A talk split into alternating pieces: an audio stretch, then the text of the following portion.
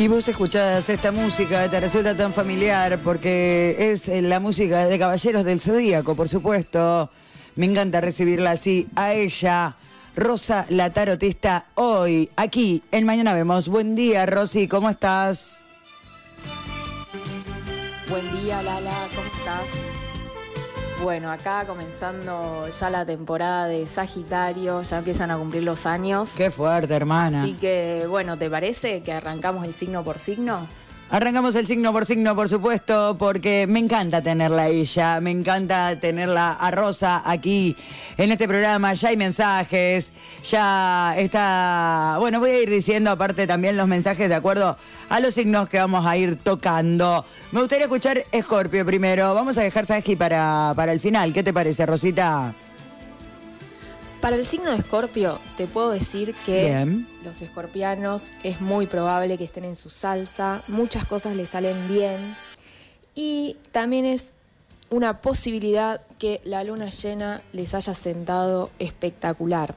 Esta luna llena fue la semana pasada, no sé si ustedes lo recuerdan. Sí, por supuesto. Y bueno, también les haya brindado una mayor estabilidad emocional como para hacer frente a las situaciones que se van presentando. Bien, qué lindo, qué lindo Scorpio, Escorpianos. Tuvieron esa luna que fue en Tauro. ¿Cómo viene Tauro, Rosy?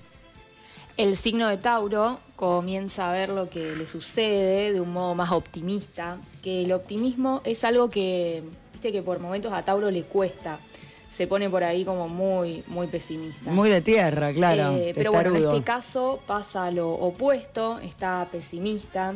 Eh, dentro de lo que puede, dentro de sus posibilidades, está un poco más relajado o relajada y eso le permite tomar acciones y decisiones eh, no solo más estratégicas, sino más suaves. Muy bien, muy bien, Rosy, muy clarísimo.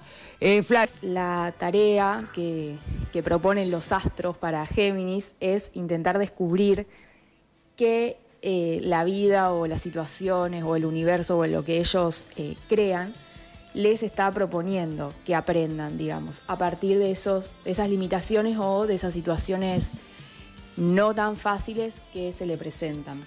Viste que la semana pasada habíamos estado hablando de justamente de este tema, de que muchos amigos, amigas, conocidos del signo de Géminis empezaron a hacer terapia, empezaron a buscar caminos de autoconocimiento, que es muy interesante. Eh, tienen mucha coraza los geminianos a veces, ¿viste? Entonces como que, que tomen esas decisiones es algo a valorar más que en cualquier signo.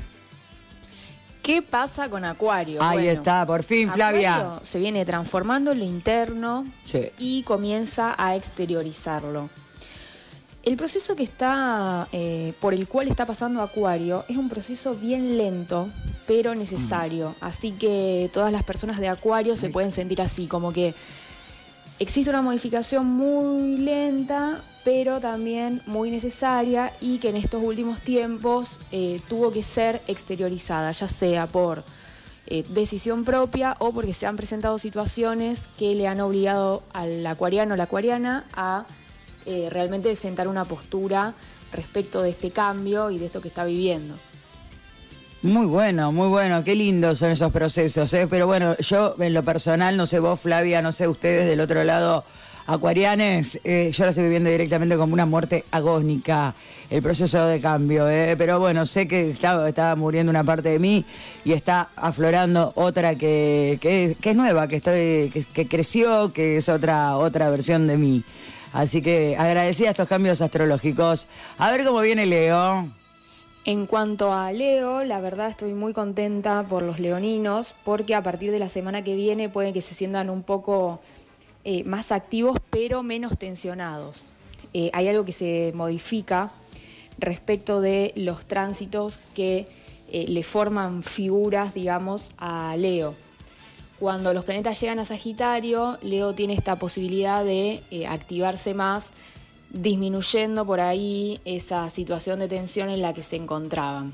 Así que bueno, felicitaciones Leo por también aguantarse los tránsitos de este, de este último tiempo, que la verdad que, fueron duros para su signo. Eh, pero bueno, ya saliendo de eso.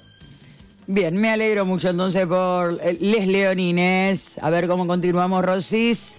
En Capricornio se presenta una disyuntiva que tiene lugar entre su Venus, o sea, todo lo, que desean y su ambición, y cuestiones lunares, que tiene que ver con la necesidad, con pedir contención o necesitar contención. Siempre necesitan. Eh, lo familiar, lo conocido.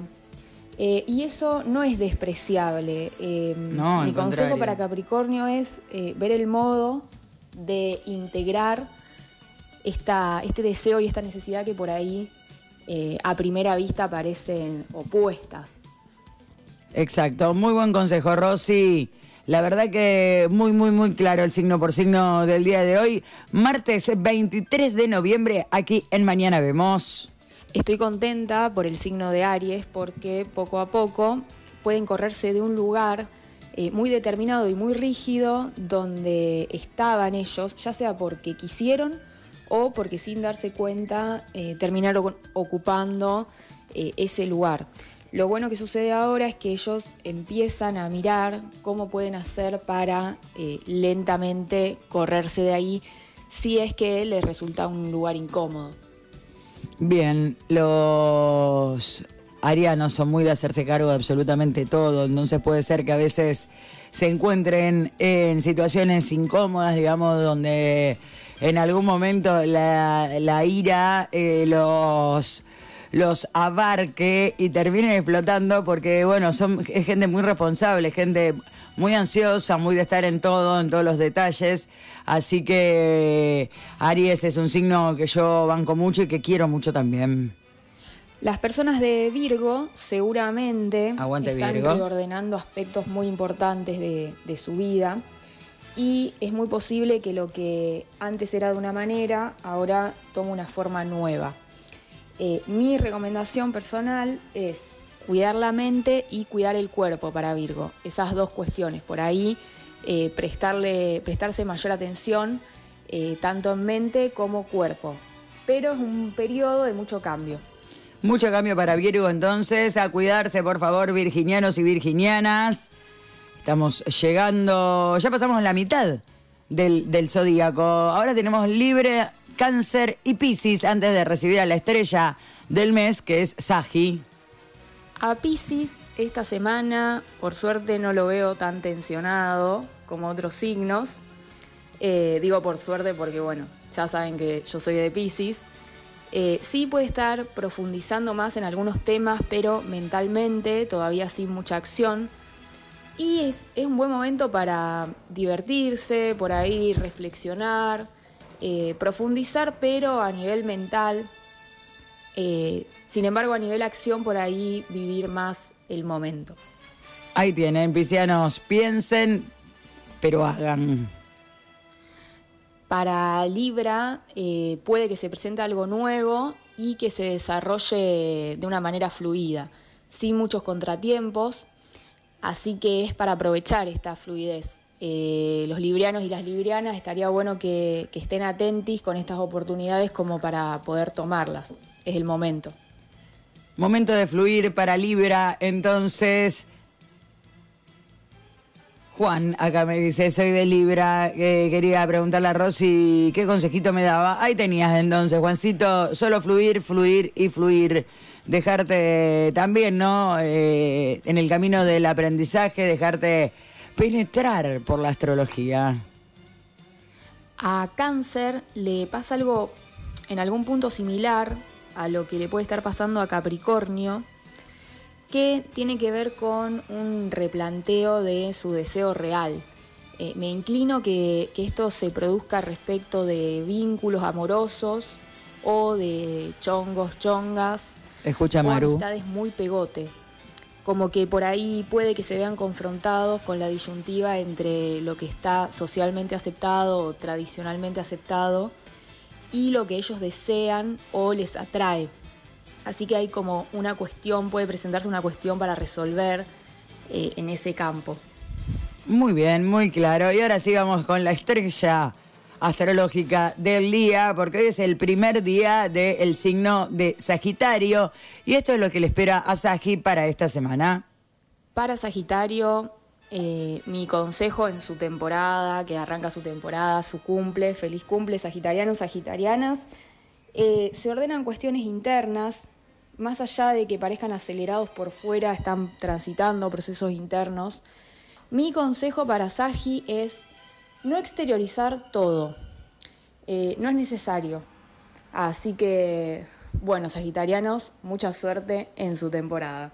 ¿Cómo hace un sagitariano para no exteriorizar todo? Es algo prácticamente imposible. Espero, Rosy, que te den bolilla porque la verdad que tus consejos siempre, siempre caen al dedillo a todos los oyentes, oyentas. De mañana vemos de este podcast que hacemos semanalmente, semanalmente porque se sube directamente a Spotify. Después lo compartimos seguramente en las historias, arroba Rosa la, Tarotista, arroba Lalabrillos, eh, por supuesto que son nuestros Instagram personales. Vas a escuchar todo el signo por signo, signo por signo cada martes aquí en Red TL. Gracias Rosy, gracias por estar siempre del otro lado en este segmento que amamos. Muchas gracias Lala por invitarme y por permitirme compartir esta info zodiacal y astrológica que nada, me parece que siempre es útil. Así que bueno, un besito grande.